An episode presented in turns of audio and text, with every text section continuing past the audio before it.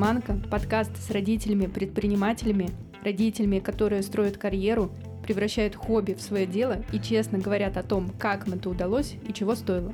Они рассказывают о том, как и чем живут, и делятся мыслями о будущем. А я Валя Волкова, автор и ведущая подкаста, и у меня есть сын, 12-летний подросточек. По уже сложившейся традиции третьего сезона представляют гости сегодняшнего выпуска его дети. Я Ася, мне 7 лет. Ася, какой у тебя папа? Самый лучший папа. А что твой папа умеет делать лучше всех? Покупать мне игрушки, кататься на сноуборде, делать разные треки на сноуборде и, самое главное, любить меня. Я Сёма, мне 12. Сёма, какой у тебя папа? Красивый и сильный.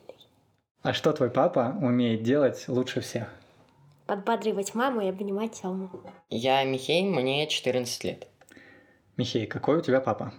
Он умный, и у него хороший вкус в одежде. Что твой папа умеет делать лучше всех?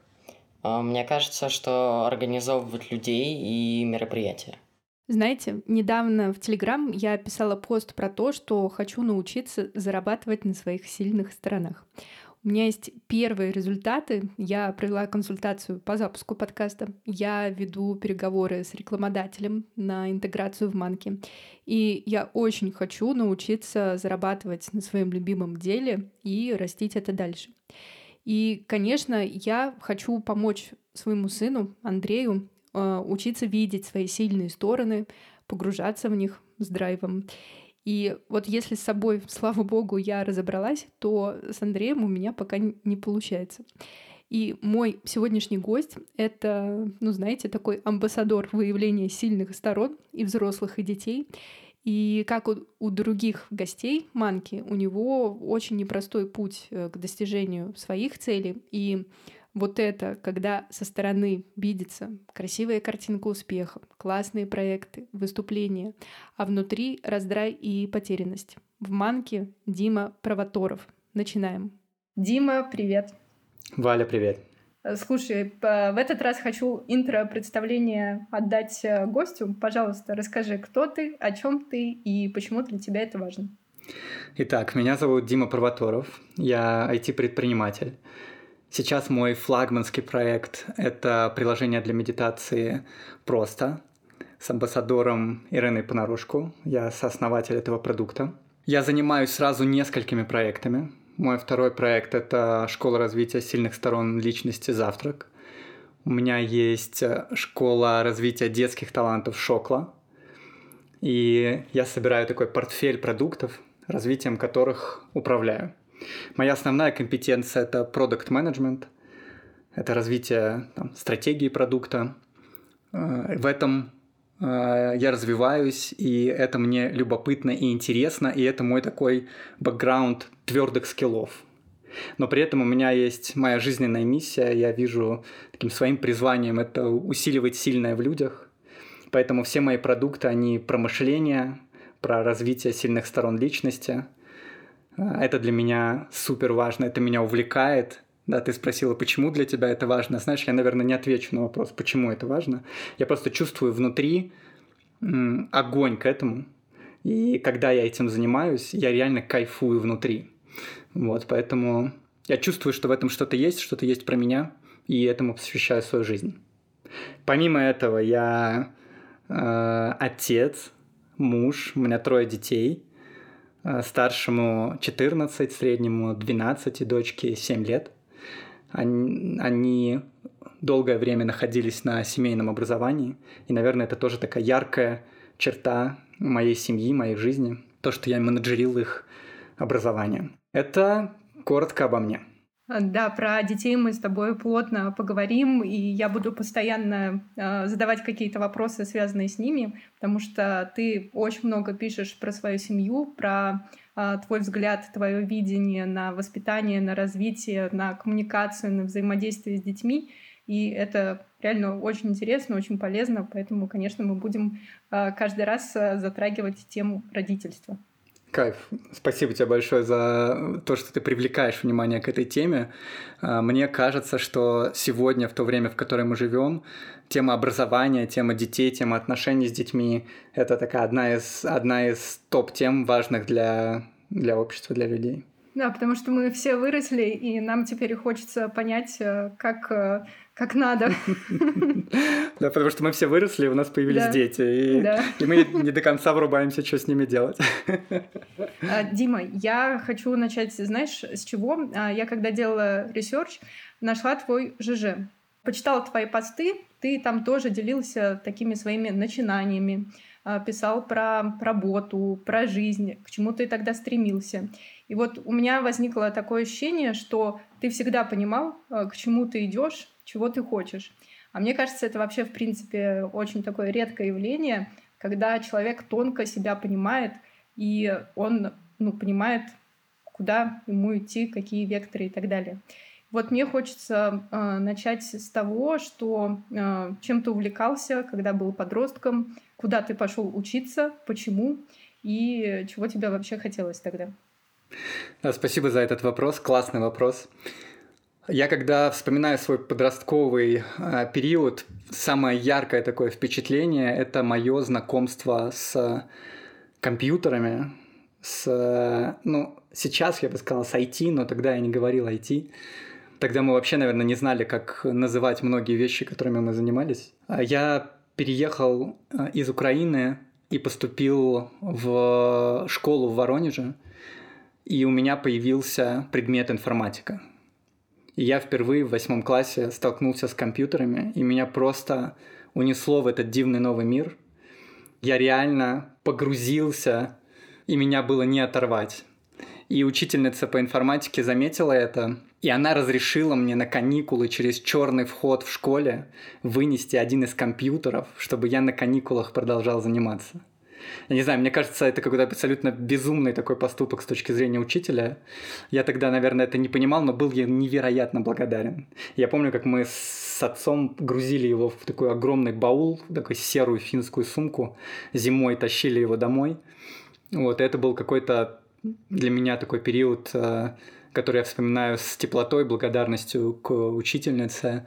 Он на меня сильно очень повлиял. Я все каникулы просидел за изучением Турбо Паскаля, я учил, учился программировать. Просто закончил сразу всю книгу, которую мы должны были несколько лет изучать. Это было одно из ярких событий. Потом я отнес компьютер назад в школу, и моими увлечениями снова стали книги. Я очень любил читать, а, автомобили, Мои стены были завешены плакатами из журналов, и, наверное, я все деньги, которые у меня были карманные, тратил на журналы про тачки. И гитара. Я учился играть на гитаре тогда. Но спустя некоторое время, это был восьмой класс, в классе в десятом-одиннадцатом у меня появился уже свой собственный персональный компьютер. И, конечно же, все книги, тачки, гитара, а, все ушло на задний план. Всю мою жизнь заполнили компьютеры. Вот, поэтому вот э, из таких вещей, наверное, я состоял в подростковом возрасте. Вот, и закончилось все это тем, что я просто кодил, сидел в интернете, серфил интернет, создавал сайты. Это был просто какой-то такой период знакомства с чем-то невероятным, и когда ты с ним соприкасаешься, то тебе кажется, что ты способен на все. И ты можешь быть частью вот того, что создается, сам туда инвестировать, вкладывать свои силы и это будет достоянием людей. И меня это очень сильно увлекало, просто поглотило. Получается, учительница реально подошла э, с таким индивидуальным подходом, то есть она увидела это в тебе, э, рассмотрела и захотела поддержать. Да. То есть, мне кажется, ну, это тоже как раз редкое явление, когда учитель настолько вовлечен и хочет поддержать и увеличить Испытываю какую-то невероятную теплоту и благодарность к ее тому поступку, который очень сильно на меня повлиял. И отец, видя это, видя мое увлечение, он мне декларировал и говорил, что иди учись на программирование, э, иди учись зарабатывать своей головой. И это помогло мне выбрать то, куда я пошел. Я пошел в технологический университет и стал разработчиком. По образованию я разработчик системы автоматизированного проектирования CAD-системы. Давай тогда вот про а, такую, скажем так, первую главу, ну, как я для себя ее обозначила, а, когда ты писал в ЖЖ, а, что у тебя была мечта работать в студии Лебедева. И вот я прям цитату твою выписала, когда-то давно я хотела стать успешным дизайнером. И ну, вот тогда эта мечта, она была вот такой. Скажи, что для тебя успех тогда, про э, мечту стать успешным дизайнером, и что для тебя успех сейчас? Как это все поменялось, трансформировалось? Да, успех тогда. Это был, наверное, где-то 2006-2007 год. Помимо того, что я увлекался программированием, я увлекался дизайном. Я вообще тогда не разделял эти вещи. Для меня комплексно программное обеспечение – это было то, как это работает и то, как это выглядит. И я изучал UX, UI, э, да, пользовательский опыт, читал книги про это, якобы Нильсона. В то время студия Лебедева, она была, наверное, таким светочем для мира дизайнеров. И тогда было успехом то, что ты работаешь в студии Лебедева, твое имя на работах в портфолио, как дизайнера или как арт-директора. И когда я получил приглашение на работу в студию Лебедева, э, для меня это было той самой вот отметкой успешности, что я чего-то стою, да, то есть когда я э, отправил работы, э, и мне сказали «приезжай», это было, это было круто, это была такая веха. Сейчас время прошло, и, наверное, сейчас, да и тогда важно, что именно мы считаем успехом, да, что мы называем успехом, что мы прячем за этим термином, как мы это определяем. И сейчас я успех определяю как э, то, что я делаю сейчас э, для себя наилучшим образом. А вот если в текущий момент времени я действую наилучшим образом, то значит я успешный человек. Потому что обстоятельства меняются, времена меняются, каждый из нас находится в абсолютно разных условиях.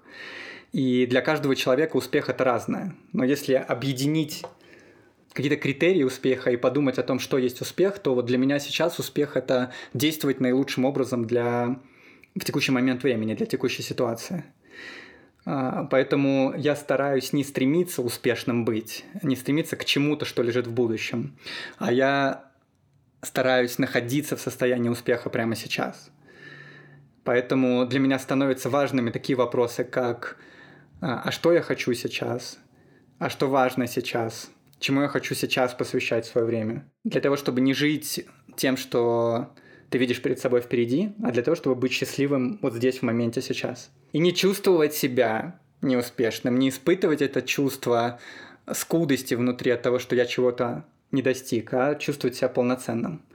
Поэтому сейчас вот то, чем я занимаюсь, для меня важно заниматься то, чем мне хочется заниматься. Я считаю, что для меня сейчас успех — это заниматься тем, чем я хочу заниматься. А ты с детьми говоришь про успех? Конечно. Вообще я говорю с ними обо всем, что меня волнует.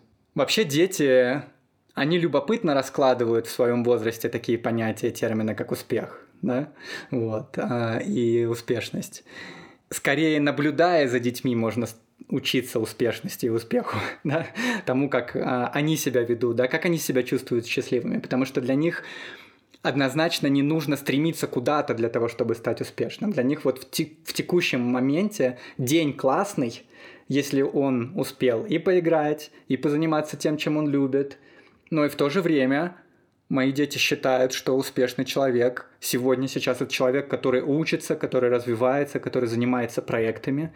И я рад видеть, что им нравится посвящать этому время. Ну, конечно, у них э, есть такой пример.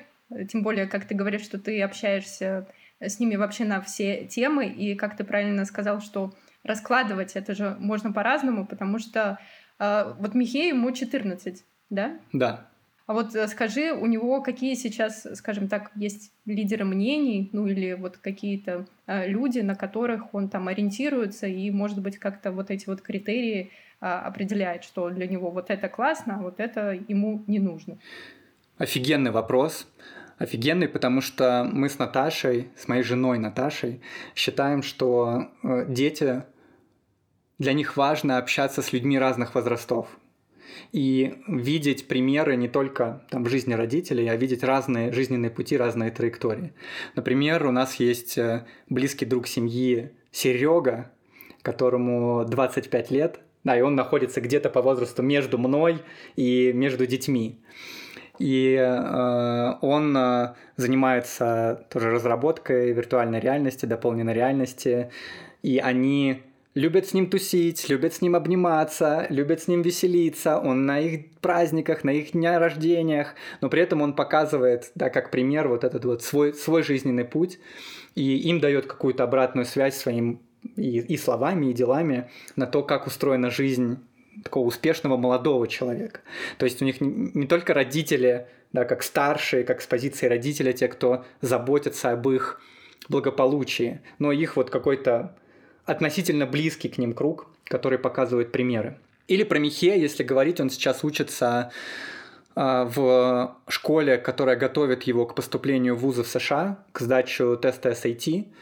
И у него есть тьютор, который поступил в вузы в США, он живет в США, он закончил юридический в Еле, и они с ним общаются, и он в какой-то степени является для Михея примером. То есть Михей к нему приходит с вопросами о том, что ну вот я хочу, я хочу поступить в ВУЗ, что мне для этого нужно сделать, какое у меня должно быть портфолио. Вот я, например, увлекаюсь разработкой игр и интерфейсов для игр, могу ли я на основе этого сделать какой-то проект, какое-то портфолио для того, чтобы быть интересным для какого-то из вузов Америки. Или Светлана, которая руководительница программы, которую проходит Михей, она тоже прошла этот путь от... Э, а, мы с ней из одного города, из Воронежа, и она из Воронежа поступила э, в Гарвард, закончила, организовала вот эту школу, она руководитель этой школы, и Михей с ней тоже напрямую общается, и тоже у него есть возможность у нее запросить обратную связь.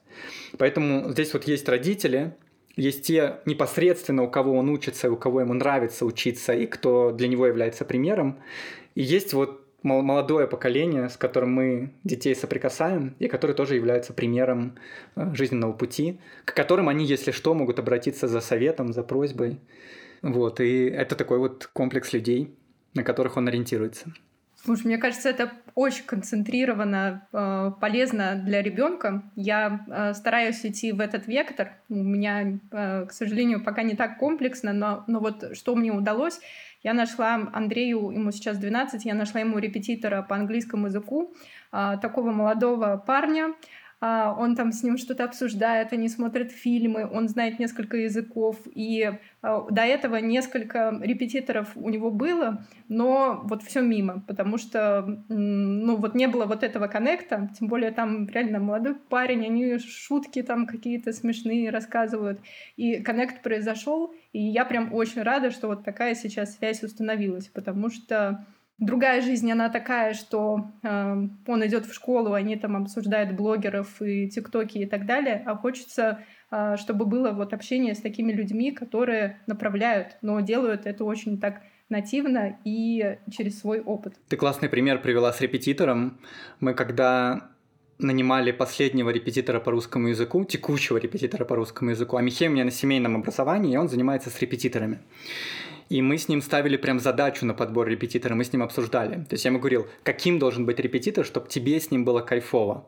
И он объяснял, вот мне, он, мне хочется, чтобы он был системным, мне хочется, чтобы он влюбил меня в язык, чтобы ему нравился свой предмет, но в то же время, чтобы он мне показал какую-то структуру языка, потому что Михей у него такой системный очень взгляд на вещи, аналитический. И он проводил собеседования репетиторов, на которых его целью было выяснить, подходит ли под этот портрет тот человек, с которым он будет заниматься. Вот, и он там провел три собеседования, и вот третий, третий репетитор оказался замечательным, и Михей с ней занимается. И мне кажется, это вот такой подход, знаешь, иногда мы забываем о том, что мы можем собеседовать школу, собеседовать учителя, который будет влиять на нашего ребенка, и можем выбирать. Да, иногда мы относимся к этому, ну, какая школа будет, такая будет, что мы здесь, к сожалению, не можем на это повлиять. На самом деле можем. Давай вернемся еще э, в твою историю. Я опять про ЖЖ. Я на самом деле ориентировалась на него, но потому что действительно очень классно почитать э, посты того времени, и реально очень интересно смотреть на таком контрасте, что было, что стало. У тебя дальше был период, что ты ушел из найма, у тебя был фриланс, а, первый бизнес и рождение Михея. Тот период э, тоже хочется более подробно обсудить, потому что он, наверное, тоже такой очень сложный по переходу. А, вот что тебе вспоминается в первую очередь из того времени, и вот что было самым сложным в первый год жизни Михея? Первое, что мне вспоминается, это радость от ухода из найма в предпринимательство. Я понял, что найм для меня был таким местом ограничения моего потенциала. Э, я пробыл в найме недолго, всего лишь год я проработал в найме и ушел делать свой бизнес. И второе, что мне вспоминается, это то, что было непросто, радостно и непросто, потому что меня пригласили в бизнес, это был интернет-магазин одежды, мне дали долю в этом бизнесе, я стал одним из трех партнеров – но бизнес на тот момент не генерил достаточно денег для того, чтобы я мог себя обеспечивать. Поэтому я совмещал работу в бизнесе и работу на фрилансе. Работал, наверное, по 10, 12, иногда 15 часов в день. И это было не просто с точки зрения вообще просто да, жизненных сил человека. вот. И еще и родился Михей. И здесь дополнительный стресс, что у тебя первый ребенок, ты не знаешь, что с ним делать, ты не знаешь, как его купать, ты не знаешь, как его кормить, ты не знаешь, почему он плачет. И твой стресс передается ребенку. И это все было вызовом, просто вызовом заменеджерить все эти процессы, которые происходили, через которые мы проходили. Но мы справились. Уже через год после старта бизнеса я запустил редизайн магазина, в который пришел. Мы выросли тогда в шесть раз. Это позволило мне уйти из найма, и стало сильно легче. И в какой-то момент я уже тратил несколько часов в день на работу и задумался об открытии второй компании и открыл вторую компанию. А я помню, ты говорил, что э, Михей еще э, родился таким неспокойным ребенком, он мало спал, и, ну, получается, вот это дикое сочетание, что у тебя фриланс, первый бизнес, э, нервы, стресс, э, как ты сам говоришь, что непонятно, что делать с ребенком, а он еще и постоянно плачет. А как ты поддерживал свое ментальное здоровье в тот период, если поддерживал вообще? Я думаю, что не поддерживал свое ментальное здоровье абсолютно никак. Я думаю, что я просто вывез на молодости, 23 года, просто на ресурсе организма, на том... сейчас мой организм не способен на такие вещи, как э, тогда, но тогда был способен, и слава богу за это. И я думаю, что важно вот это состояние эйфории, от того, что мы поженились с Наташей, от того, что у нас своя жизнь, своя семья, от того, что я предприниматель, у меня свой бизнес, от того, что у меня ребенок. И просто вот эта новая жизнь, которая пришла на смену старой привычной жизни, это просто было приключение, было драйв, это было любопытно, в этом было много очень энергии. Как ты сказала, да, я всегда видел перед собой вектор, куда я иду. И мне нравилось, что я ощущал то, что я правлю этой жизнью, это было драйвово. Просто это было кайфово проживать. Поэтому тогда я не думал про ментальное здоровье и про то, что важно о нем заботиться. Но да, в какой-то момент времени, когда у меня уже был Семен, ко мне пришла Наташа и сказала, Дима, твои дети растут без отца, нужно что-то менять, потому что ты много времени тратишь на работу и на бизнес. И тогда мы пришли к каким-то радикальным изменениям, каким-то первым таким весточкам, когда мы там выделили субботу как семейный день, в который мы не работаем, в который мы отдыхаем. У нас появились выходные, у меня появилось жесткое время, которое я провожу э, в проектах, и время, которое я провожу дома. И вот тогда уже, наверное, появился баланс в том времени, Э, в распорядке дня, во времени, которое я провожу с семьей, которое я провожу в проектах. И это принесло э, спокойствие и помогло экономить силы, быть в ресурсе. И уже тогда какая-то такая относительная стабильность ментальная пришла. А как ты думаешь, можно ли соблюдать э, вообще этот баланс и при этом расти, расти, или вот все-таки нужно пройти через какой-то, ну, такой ядерный период, э, жертвуя при этом временем на семью? Здесь опять же все зависит от того, что ты вкладываешь в слово баланс. Э, любая система стремится к равновесию. Но если мы хотим изменить состояние системы, да, то есть если мы хотим передвинуть мяч с одной точки на другую точку. Мы должны приложить к мячу усилия, вывести его из равновесия, какое-то время он будет двигаться, пока не займет новую точку равновесия. И вот мне кажется, что жизнь, она вот такими периодами устроена. Если мы, например, посмотрим на работу такого бизнес-консультанта Ицхака Адизиса, который был экономическим консультантом нескольких президентов и правительств, он написал книгу «Жизненный цикл корпорации». И он описал в этой книге, что у каждой корпорации есть период вот такого драйва, он назвал этот период «давай-давай», когда ты делаешь очень много всего. И я, например, считаю, что у ребенка его подростковый период – это период «давай-давай», когда ему нужно попробовать как можно больше всего, чтобы потом из того, что он попробует, он соткал свою будущую жизнь, выбрал, чем он будет заниматься. Но для того, чтобы выбрать, ему нужно попробовать многое. И вот Исхак Адизис, он пишет о том, что если компания не будет возвращаться к вот этим периодам «давай-давай», да, вот не будет проходить циклы э, раз за разом запуская снова интерпренершип, предпринимательство, когда ты придумываешь что-то новое, то компания будет умирать. И мне кажется, что жизнь человека, она тоже состоит из вот таких периодов. Периодов «давай-давай» и периодов, когда ты приходишь в относительное спокойствие и то, что можно назвать балансом, да, то, что мы чаще всего понимаем под балансом. Но почему я сказал, что важно, что мы прячем за этим словом баланс? Потому что ты можешь проходить через такие периоды «давай-давай», выжигая себя, да, входя в выгорание, ловя депрессивные симптомы, ставя под угрозу отношения с близкими. А можешь проходить через эти периоды с заботой о себе, когда ты четко понимаешь, как отдыхать в такое время, как заботиться о своем ментальном здоровье в такое время, как выстраивать отношения и время с семьей в такое время. Вот у меня сейчас период похожий на период «давай-давай». И у меня было две недели, когда я готовился к запуску нового продукта, и я был весь фокусом внимания там. И сейчас у меня период, когда я даю себе отдохнуть. И сейчас мы выехали с семьей на горнолыжный курорт, откуда я записываю этот подкаст, где мы будем отдыхать все вместе. А, и это время, когда мы восстанавливаемся с семьей. Дети скучают, они хотят обниматься, они хотят валяться, я тоже хочу. И для меня важно и ментально быть с ними, радоваться тому, как мы проводим время вместе. И организм восстанавливает свой ресурс, когда мы много проводим время в объятиях, в отношениях, в разговорах, в таком томном проведении, неторопливом проведении времени вместе. Поэтому я считаю, что находиться в периоде драйва и периоде «давай-давай» э, — это время создания нового. Такие этапы естественны для нас. Но важно научиться менеджерить э, внутри этого этапа свое состояние, свой отдых, свой ресурс. в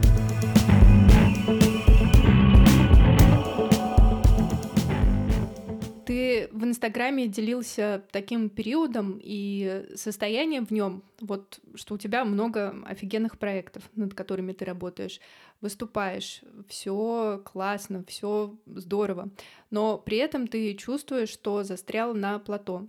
И вот эта вся красивая картинка не соответствует тому, что внутри. И дальше ты писал, что у тебя произошла такая перенастройка. И вот интересно, какой первый шаг ты сделал, чтобы она случилась, и что помогло сделать этот первый шаг, потому что мы знаем, что он всегда самый сложный. Да, и еще важно понять, что было все-таки первым шагом. Да, мы с тобой говорили о том, что я всегда видел перед собой вектор, куда я хочу идти. Это твои слова, с которых ты начала подкаст. Вот, наверное, я оказался на плато, потому что в какой-то момент я этот вектор потерял. И я перестал задавать себе вопрос, что я хочу, и больше стал ориентироваться на что хотят мои партнеры, что важно для моих сотрудников, что говорит рынок, как строить правильно бизнес, что говорят эксперты о том, как развивать бизнес. И я потерял вот какой-то контакт с самим собой и ушел в ориентацию на мнение других людей о том, что важно, что нужно, куда развиваться, куда двигаться. И вот здесь я, собственно, на этом плато и оказался. И это было такое плато стресса, плато финансовое, но при этом со стороны, если посмотреть, то это было плато работы с крутыми компаниями, Mercedes-Benz, Макдональдс, Яндекс, с кем мы только не работали. Это было время крутых выступлений, TEDx меня приглашали на мероприятия Google. И со стороны казалось, что ну кайфово, но внутри это было состояние стресса и состояние такого плато. Я думаю, что меня подтолкнули начать выходить из этого состояния книги, которые я читал о воспитании детей. М, интересно. Это интересно, и книги тоже были интересными, потому что это, скорее всего, были абсолютно нетипичные книги о воспитании детей. И первая книга, которую я прочитал, это была книга Сеймура Пейперта, основоположника теории искусственного интеллекта, а, который работал тесно с детским психологом Жан-Полем Пиже и написал свою докторскую диссертацию, которую превратили в книгу и которая называется Mindstorms. В этой книге он описывает язык программирования для детей Лого, который они вместе с Пиже разработали, который по-другому учил детей математике но также они описывали, почему детей нужно по-другому учить математике. И описывали проблему школы, которая закладывает очень многие паттерны, ограничивающие мышление ребенка, а не раскрывающие потенциал мышления ребенка. Интересный факт, что я искал эту книгу на русском языке, она была издана в советское время, и вся критика школы, которая была в этой книге, была вырезана из э, российского перевода, ну, советского перевода. Поэтому не рекомендую читать в советском переводе. Если хотите почитать, то на английском языке. Да, и это положило основание, во-первых, тому, что мои дети начали учиться программированию, а, а во-вторых, моим размышлениям на тему того, а какие у меня есть убеждения, ограничения, установки, которые не дают мне уйти туда, куда я хотел бы уйти, и куда я хотел бы уйти. Да, помимо этого, это была школа, книга Салмана Хана «Весь мир школа». Это была книга «Фабрика марионеток» Джона Тейлора Гата, учителя года в Соединенных Штатах Америки, который 30 лет проработал в американской системе образования, который написал книгу, которая подсвечивает все узкие места системы образования США, но и в целом, в принципе, системы образования. Это была такая критика системы образования. И это время, когда я решил, что я хочу забрать детей из школы на семейное образование. И это время, в которое я решил, что я хочу глубже начать разбираться со своим собственным мышлением и теми рамками, которые были созданы тем жизненным путем, который я прошел. И это был, наверное, я не скажу, что это был первый шаг, знаешь, это была как такая встреча встреча с волхвом, который подсказал тебе, подсветил тебе какую-то твою темную область, твою темную сторону. А если говорить уже о первом шаге, который помог мне выйти за пределы плато, в котором я нахожусь, и дал первые результаты, это был шаг, когда я вернулся к самому себе. И когда я спросил себя, а что я хочу, когда я понял, что я уже загнал себя стрессом, и депрессивными симптомами в состояние, когда я уже не могу ответить на вопрос, что я хочу сам, я тогда пошел в терапию, и комплексно очень многое мне помогло понять, что я хочу закрыть ту компанию, которую я на тот момент развивал. Это была компания «Мануфактура», которая занималась разработкой на заказ. Я тогда понял, что я хочу вернуться к своей идее, к своей мечте, запускать свои собственные проекты, продукты, стартапы, управлять ими. Я не хочу работать на заказ. И я долгое время пытался это сделать внутри компании. На самом деле, на протяжении всего цикла жизни компании я пытался трансформировать ее из работы на клиента в работу над своими стартапами, но фокус внимания очень сильно уходил на работу с заказчиком. И в какой-то момент я решил, что я хочу рубануть с плеча, закрыть компанию и посмотреть, что из этого будет. Я это, я это сделал, и это привело к тому, что родился проект «Просто». Меня пригласили в него одним из партнеров. Я стал основателем этого проекта. Я запустил «Шоклу». Мы запустили еще один стартап в киберспорте, который... Это был наш первый... Это было такое знамение того, что я на верном пути, потому что мы запилили стартап за две недели, и через две недели продали его заинтересовавшемуся инвестору. И это был такой первый проект, который мы собрались и, решили, ну давай что-нибудь запилим, ну давай. И это была такая весточка, типа давай-давай, все получится, делай свое.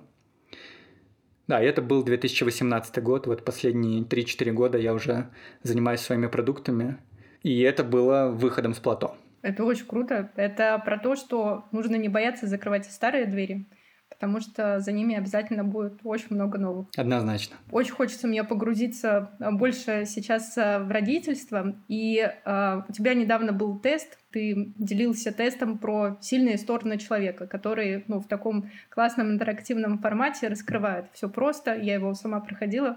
Э, прикольно. Вот скажи про то, как помогать находить и раскрывать сильные стороны детей, потому что ну, со взрослым, мне кажется, хотя бы, ладно, как-нибудь-то можно разобраться, задавать себе кучу вопросов, а, потратить на это много времени, но ты разберешься. А вот с ребенком как быть? Мне кажется, это намного сложнее. Я думаю, не сложнее. Я думаю, сложнее с собой разобраться. Я вообще приверженец такого мнения, что воспитание ребенка начинается с самого себя. И если ты хочешь помочь разобраться ребенку в его сильных сторонах, тебе стоит начать с того, чтобы разобраться самому себе в своих сильных сторонах. А если ты хочешь ребенка научить мечтать или раскрывать свой творческий потенциал, то стоит самому научиться мечтать и пробовать э, раскрывать свой потенциал. И тогда будет понятно, что делать с ребенком. Вот что понятно мне, да, как человеку, который э, познакомился с идеей раскрывать сильные стороны в 2013 году, когда я учился, стажировался в Канаде, в детском молодежном лагере Москока Вудс я проходил стажировку обучения команды, и там как раз рассказывали про раскрытие потенциала человека, раскрытие сильных сторон. И то, что я вижу сейчас в своих детях, это то, что они очень ярко проявляют свои сильные стороны, потому что они абсолютно разные. У меня Михей учится один. И если я в комнату к Михею помещаю Семена или даю ему класс, или нахожусь рядом с ним сам, я вижу, как ему тяжело это делать. Вот для него идеальная ситуация для того, чтобы учиться, это остаться одному, навести порядок в том, как он учится. Ему очень важно расписание. Ему очень важно, чтобы я не провоцировал его и не говорил, а давай сегодня отменим созвон по английскому языку, потому что у него все очень четко, у него все очень структурно. И структура, система, аналитический взгляд – это его сильная сторона. А для Семена подобные условия – это просто ад – и если я в такие условия помещу Семена, он начинает кидать тетради в стену, он начинает устраивать истерики, он начинает явно давать понять, что эти условия вообще не для него. А для него важно быть в команде.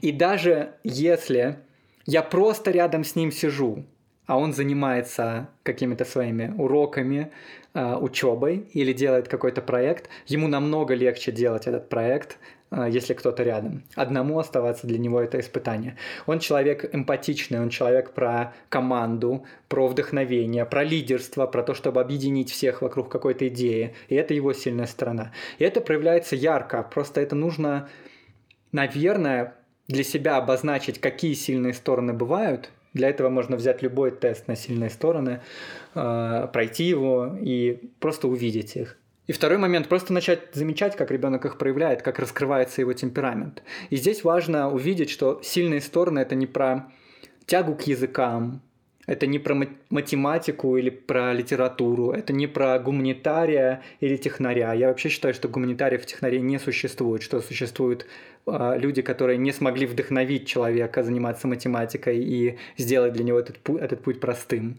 И то же самое с русским языком. А сильные стороны это про ориентацию на быстрый результат, про настойчивость, про коммуникативность, про коллаборацию, про объединение с другими людьми, про спокойствие или наоборот про драйв, то есть про твой темперамент. Поэтому подмечать, а дальше создавать условия для того, чтобы этот темперамент раскрывался. Почему мы начали искать в какой-то момент для Семена частную школу э, и уводить его из образования домашнего? Но вообще это случилось случайно, потому что Наташа делала рекламу одной из частных школ в Воронеже, и она удивилась тому, что эта частная школа, она только открывалась тогда, построена на тех принципах, на которых мы строили семейное образование. Мы подумали, а почему бы не попробовать Семена отдать туда, потому что для него супер важно быть в команде. И это было очень верное для него решение. Он обожает ходить в школу. И сейчас мы живем в Грузии, и он ходит в финскую международную частную школу и тоже кайфует невероятно от того, чтобы быть рядом с другими э, детьми. Поэтому, еще раз повторю, замечать сильные стороны, создавать обстоятельства, в которых эти сильные стороны будут проявляться и раскрываться. То есть можно ли сделать вывод, чтобы научиться замечать вот эти сильные стороны и у себя, точнее даже в начале у себя, а потом у ребенка, нужно тренировать насмотренность. Вот прям выписать такие критерии и, ну, реально, ну, знаешь, как фиксить. То есть это должна быть такая насмотренность, потому что ты так говоришь, ты так четко рассказала про каждого своего ребенка, кстати, про Асю не рассказала. Потому что у тебя сформирована такая насмотренность, и, как я сказала в начале подкаста, ты, получается, всегда знал, а, какой у тебя следующий вектор, куда идти. Но не у всех это бывает, не у всех это прям встроено. Да, я с тобой здесь соглашусь, что это навык который нарабатывается. И важно просто начать каким-то образом его нарабатывать. Вот ты прошла тест на сильные стороны. Ты уже примерно понимаешь саму себя и какие у тебя сильные стороны. Например, для детей мы тоже проходили тест, просто брали тест и за ребенка отвечали, как он проявляется в тех или иных обстоятельствах. Но Михею мы уже дали самому пройти тесты Семену. А с Асей мы уже как бы играли в игру, задавали ей вопрос, вспоминали с ней разные ситуации, как она себя ведет. И она тоже себя четко понимает, да, когда Наташа у нее спрашивает, я не помню, какой там вопрос, ну что-то там было про спокойствие, уравновешенность. И Ася спросила, что такое уравновешенность. И Наташа сказала, ну это когда ты не истеришь, не кричишь, не требуешь. А, и Ася говорит такая, о, это точно не я. Вот, поэтому э, мне кажется, что дети, они очень чувствуют тоже сами себя, и можно прям им задавать вопросы и спрашивать, какой ты, проходя тест, и получить результат, увидеть, какие у них сильные стороны.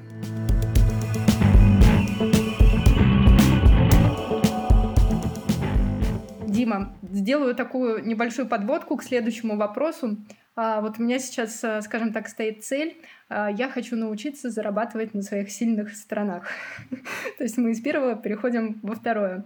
И вот про вот это умение зарабатывать деньги а, у тебя оно есть, и я хочу э, поговорить с тобой про то, как ты это транслируешь детям. Потому что я смотрела на твое интервью, ты там как-то рассказывал а, про первые деньги, которые заработал Михей. То есть он сделал монтаж видео, а, про, потом он провел видеоурок, а, как делать монтаж песен в GarageBand, а, заработал 200 рублей за урок. И а, получается, ты так сказал, что он был вообще инициатором а, вот этого всего.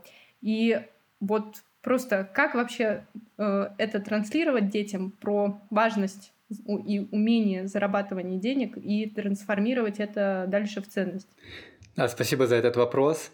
На самом деле, просто через разговоры с детьми, через попытки пофантазировать с ними, а как ты можешь вот это применить? А как ты можешь вот это применить в жизни? Во что это может превратиться? Это все болтовня в машине, пока ты едешь и везешь детей в школу или едешь с сыном в спортзал или время, которое ты проводишь за завтраком, и ты просто ему говоришь, слушай, а, а не хочешь попробовать? И он может сказать, о, я не хочу. А может сказать, это было бы прикольно. Например, сейчас Михей увлекся э, Dungeons and Dragons. А, это ролевая игра, в которой он выступает в роли мастера игры. Они созваниваются по Zoom или по Дискорду, и он словами описывает ситуации, в которые попадают вымышленные герои другие игроки, а они описывают свои действия внутри этих ситуаций. Так устроена эта игра, ролевая игра. И в какой-то момент он подошел и спросил, а как ты думаешь, я могу на этом зарабатывать?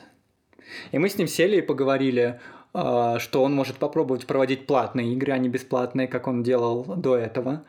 А во-вторых, мы с ним начали обсуждать вообще игровую индустрию, как делаются игры, какие есть э, в игровой индустрии роли, э, какие есть профессии. Я скинул ему пару видео про известных геймдизайнеров современных и как они создают игры. Просто его, взял его вопрос, как ты сказала, насмотренность, а у меня есть, знаешь, такая ориентация на то, чтобы схватиться за любопытство ребенка, и начать это раз, раскручивать, начать это развивать. И это можно делать уже без насмотренности. То есть ты можешь заметить просто, чем он увлечен, что его поглощает сейчас. Иногда мне родители пишут, мой сын ничего не хочет делать, кроме как играть в компьютерные игры. Мне уже этого достаточно. если он любит играть в компьютерные игры, его можно увлечь в создание комьюнити, в управление комьюнити, в создание турниров, в организацию мероприятий, в ведение блога, в написание рецензий и обзоров, в создание компьютерных игр, в программирование, э, в написание сценариев. Там огромное количество профессий, огромная индустрия. Просто нужно ухватиться за этот крючок. Я понимаю, что у меня, наверное, насмотренность в этой индустрии больше, чем у среднего родителя, но как минимум можно попробовать увлечь ребенка пойти э, в школу программирования, которая ориентирована на создание игр, и попробовать сделать свою собственную игру. Или если он занимается командными играми, попробовать увлечь его э, заняться этим профессионально, потому что есть такая да, э, игровая индустрия, киберспорт, где можно развиваться как спортсмен вот эта идея ухватиться за любопытство и начать это раскручивать, это идея, которая помогает мне, моих детей, уводить на какую-то глубину их увлечений и приводить их к вопросам взрослого человека, а могу ли я на этом зарабатывать, а могу ли я на этом построить карьеру, а что я вообще в принципе могу из этого создать полезное для мира, чтобы меня драйвило и увлекало. Ухватиться за любопытство — это ну, такое классное словосочетание. То есть с детьми так не просто, потому что они сегодня говорят одно, завтра другое, третье, четвертое, пятое. И вот как ты сказал про э, совместить э, вот в первой части, что нужно дать им попробовать все. И вот там, где, когда они пробуют все, э, как раз там, где они проявляют это любопытство, за него как раз э, и ухватиться. И получается, ты вот через вот это любопытство дальше уже генерируешь э, все остальные вещи, потому что на этом можно ехать вообще дальше. Сто процентов. Михею было 4 года, когда мы проходили мимо хоккейного бокса, где играли хоккеисты, и он вот такими глазами смотрел на их игру. И Наташа у него спросила, а ты хочешь попробовать? И он сказал, хочу. И мы отдали его на хоккей. И первый его спорт это был хоккей, где он э, с четырех лет занимался хоккеем, он отлично катается на, конь- на коньках, и несколько лет занимался хоккеем. Когда мы увидели, что у него погас огонь в глазах, здесь перед каждым родителем такой вызов, а позволить ли ему бросить или начать его пытать, э, заставлять, да, дожимать э, эту историю. Я считаю, что важно научить бросать ребенка, потому что иначе он может оказаться на том самом плато, про которое я рассказывал про самого себя, да, когда ему уже не интересно, но он из чувства вины, из чувства страха э, продолжает делать то, что делает.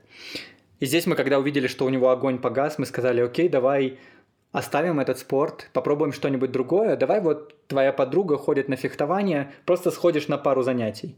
И он пошел на пару занятий, и ему так понравилось заниматься с тренером, тренер оказался системным, таким же системным, как он сам, и Михей приходил и рассказывал, ты понимаешь, фехтование это как шахматы, там все надо просчитывать наперед, это очень важно, а еще я очень натренированный, у меня такое классное тело, которое я на хоккее создал, и я готов вообще со спортивной точки зрения врываться в эту историю. Потом несколько лет он занимался фехтованием. Вот, поэтому, да, просто смотреть, где у ребенка горят глаза. Иногда это просто он идет мимо хоккейного бокса, останавливается и кажется, как будто его что-то зацепило. Это очень круто. Снабжать себя как можно большим количеством самых разноплановых навыков. Дима, а, мы подошли к рубрике «Маночная копилка», где гости подкаста делятся какими-то своими рекомендациями. Расскажи, пожалуйста, а, какие-то классные, интересно обучающие, вовлекающие штуки для детей, ну, приложения, проекты. Я э, видела, ты советовал Mail Science, но вот они ушли из России. Может быть, что-то типа такого же формата.